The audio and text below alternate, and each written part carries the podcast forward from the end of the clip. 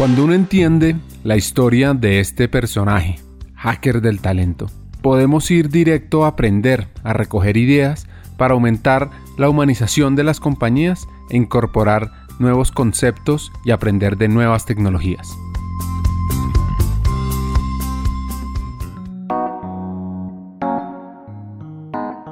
Bueno, volviendo a su historia, William cambia de rol, vuelve a México al lado de los líderes del negocio entendiendo toda la operación.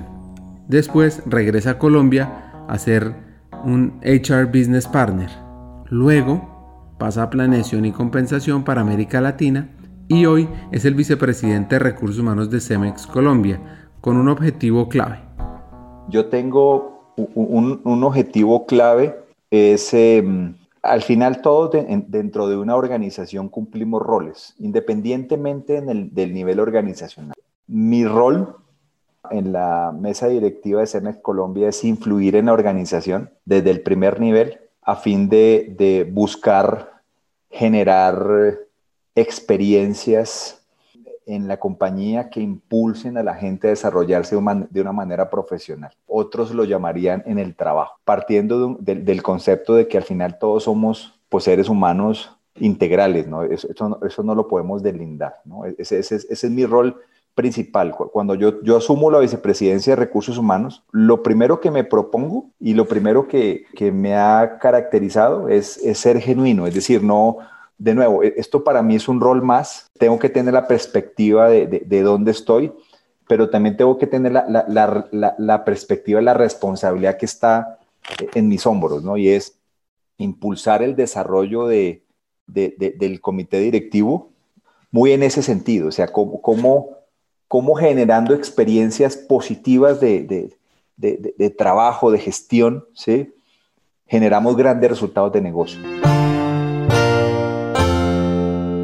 Hay cuatro puntos a trabajar como líder de talento humano. Lo, primero es tener la perspectiva de la estrategia de la compañía, ya, ya tú como actor principal, es decir, conocer la estrategia de la compañía para ser, para, para ser directos, sustentado pues en el conocimiento de negocio. Ese, es un primer, ese es un primer aspecto. Para una persona que llega de, una, de, fuera, pues el paso será más completo pues, porque es conocer el negocio y conocer la estrategia. En mi caso, pues al, estar al interior, pues ya tiene conocimiento, digamos, de, de, cómo opera la compañía. Y el segundo paso es conocer, conocer el área en, la en, el, en la cual te mueves, conocer cuál es tu oferta, conocer tu equipo, eh, hablar con tus clientes. Yo diría que eso es, es un, paso tres, no necesariamente en paralelo. Aquí no estoy necesariamente hablando de órdenes. Ahora, hablar con tus clientes un poco para entender cuáles son, sus necesidades, sus prioridades o confirmarlas, porque al final tú con, los primeros dos puntos ya, ya, ya debes estar haciendo, digamos, cruces de, potenciales, digamos, necesidades o gaps que, que necesariamente eh, vas, a, vas, a, o tendrás que cumplir o, cubrir.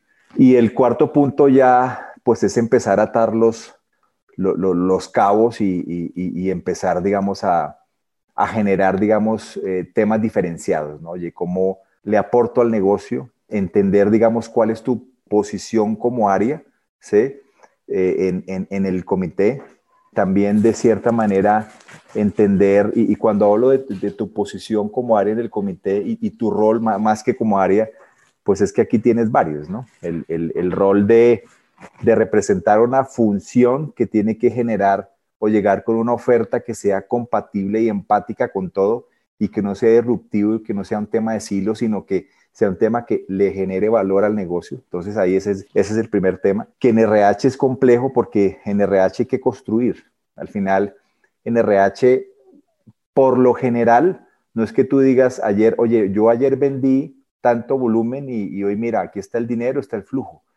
En RH, oye, está esta propuesta, está este plan de trabajo, está esta oferta de valor para la gente, que si la hacemos vamos a generar mayor compromiso y un equipo comprometido nos va a generar resultados espectaculares. Eso no se da de la noche a la mañana.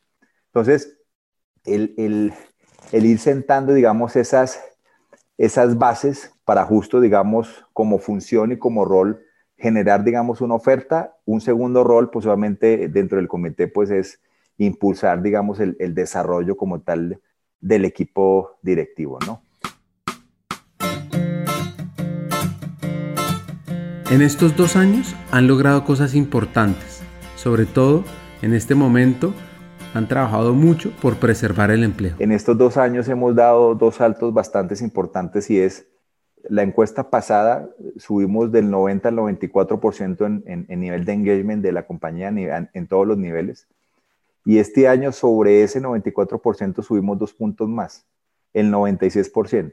Ese, ese es un primer hecho. O sea, ya subir a 100 digo, y, bueno, te lo, te lo, diré el año entrante, pero, ah, y, sabes por qué, porque cuando uno se involucra, ve, ve cosas que, que, podemos hacer. Pero el segundo tema, que, porque es que esto no es solo, ¿no? El segundo tema es, estamos cerrando el año cumpliendo el 100% y si me apuras, un poco más del 100% del presupuesto que teníamos para este año.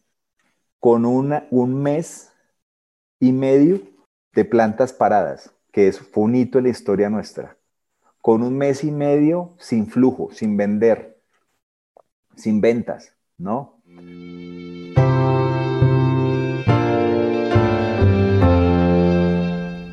De los grandes aprendizajes sobre gente y crisis. Porque sabemos y somos conscientes de lo complejo que es, primero, tener gente calificada y, ojo, lo más importante, gente comprometida. Contrata gente y luego comprométola. O sea, eso es, eso es un camino bastante amplio, ¿no? Y, lo más rico de todo esto es que nos dimos cuenta, o, mejor, yo, yo saco un aprendizaje o confirmo un aprendizaje de todo esto y es, en épocas de crisis, las compañías es cuando mejor se dan cuenta qué tan bien o qué tan mal han gestionado su gente hacia atrás. ¿Sabes por qué? Por una palabra clave, confianza. Si, tú a la gente vienes en medio de la crisis y le dices, mira, está pasando esto, tenemos la alternativa A, B y C, ¿sí? Debo de tomar la alternativa B y C porque si no tengo que tomar esta medida con claridad. Y, en, esas interacciones con sindicatos, con la gente, que, fue parte de la estrategia de gestión de gente durante la, durante la pandemia, te das cuenta cómo la gente recibe y cómo se impacta y cómo agradece positivamente. Hagamos una pausa. Hackers del Talento busca humanizar las compañías, compartir experiencias y mejorar la realidad laboral en Hispanoamérica. Necesitamos de una comunidad, porque solos imposible. Así que tu apoyo es fundamental. ¿Cómo? Compartiendo nuestros episodios por WhatsApp, por las redes sociales, suscribiéndote a nuestras plataformas y comentando. Ya hay varios que se han montado en esta comunidad. Gracias a Crip Bogotá por tu apoyo y cerramos esta pausa. Continuemos con el episodio.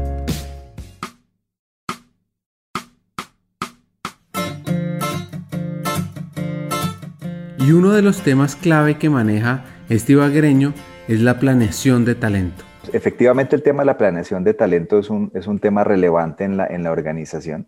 Se da, digamos, a nivel global, se da a nivel regional, pero se apalanca mucho en, en, en, la gestión local, porque pues al final todo es suma, ¿no? O sea, al final, si, si cada país hace su labor de desarrollar gente, pues cuando subes a región, pues tienes un pipeline amplio y cuando subes a nivel global, pues mucho más amplio. Entonces creo que ahí el poder articular todos esos temas, ¿no?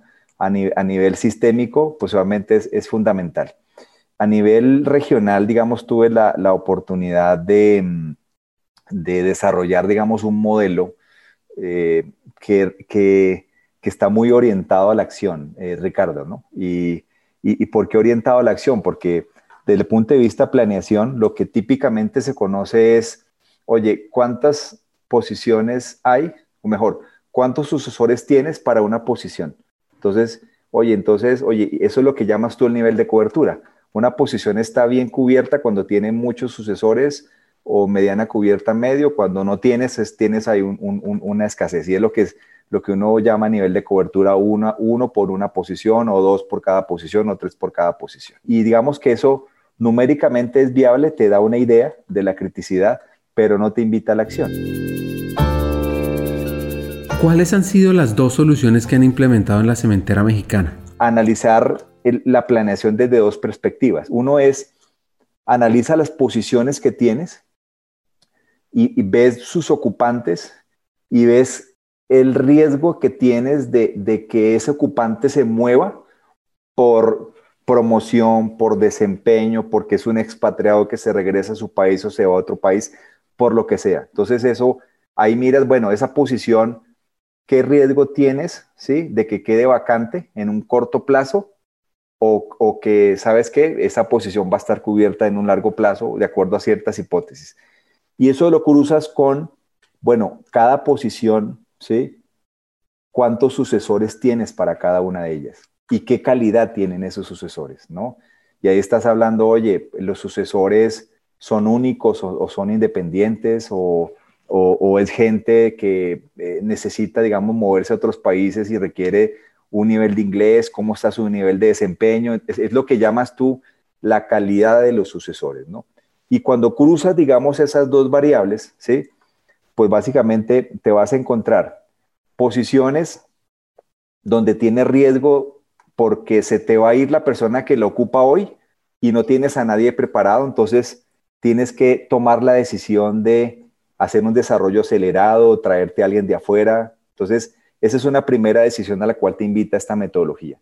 Un segundo input que te da esta metodología es, oye, tienes posiciones en donde la gente se va a mover a un largo plazo, ahorita no, no, se van a mover, y no tienes gente. Ah, bueno, el, riesgo ahí, no necesariamente tienes que activar una acción inmediata porque está cubierta y te da más tiempo de desarrollar, digamos, los sucesores para esas posiciones.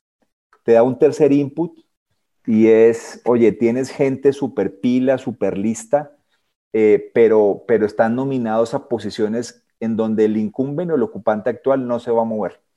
Entonces, oye, ¿qué haces con esas personas que tienen la expectativa de crecer? Entonces es cuando ya implementas acciones de retención, acciones de desarrollo, los rotas, los asignas a proyectos, etcétera, etcétera. Y el mejor de los escenarios es cuando tienes posiciones que tienes que cubrir y tienes gente, digamos, con todas las, las cualidades y calidades, digamos, para cubrir las mismas. Este modelo sirve para mover el talento, para entender qué habilidades puede desarrollar, claro. Pero en una época donde la automatización llega para desplazar millones de trabajos, millones de trabajos realizados por diferentes talentos con poca educación, también permite diseñar estrategias de reentrenamiento o entrenamientos en nuevas posiciones, lo que también se conoce como upskilling y reskilling. Y aquí hay dos puntos a tener en cuenta no hay una acción que te mueva más la aguja que un, que un plan individual de desarrollo.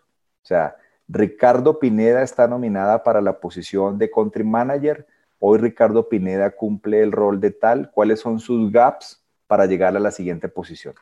Temas tan sencillos como esos, que en, medio de las opciones, de las acciones de desarrollo, pues hay un, hay un sinnúmero de, iniciativas, eh, eh, eso está claro, pero creo que lo clave es priorizar.